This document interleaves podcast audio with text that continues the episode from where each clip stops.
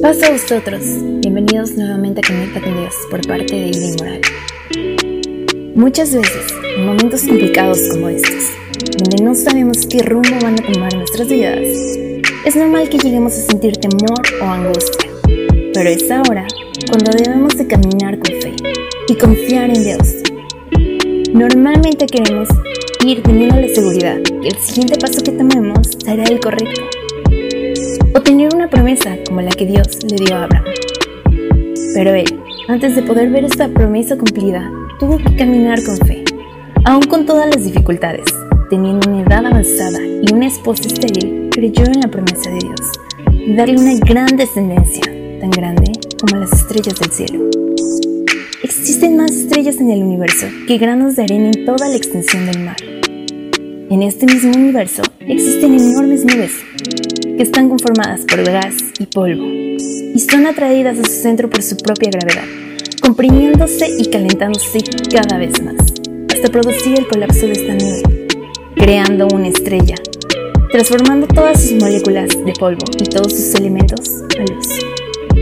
Muchas veces nosotros también podemos sentir que colapsamos cuando dejamos que la angustia o el miedo nos sobrepase. Pero si cambiamos esto y elegimos que nuestro motor sea la fe y no nuestro sentimiento, entonces también transformamos la forma en que enfrentamos esta situación.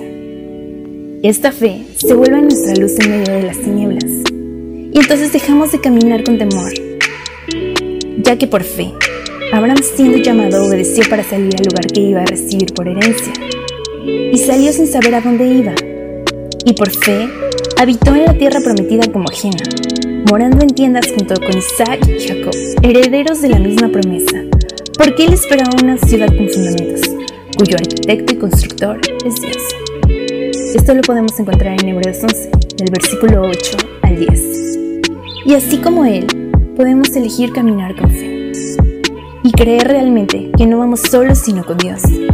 Y aunque parezca que todo es muy complicado o que nuestro problema no tiene solución, debemos recordar que al que cree, todo le es posible con la ayuda de Dios. Y que la única distancia que hay entre Dios y nosotros es una oración. Así que ora.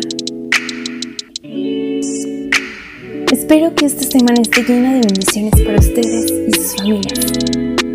Que puedan caminar con fe y no con temor. Y logren alcanzar todos sus sueños y esa promesa que Dios tiene preparada para ustedes.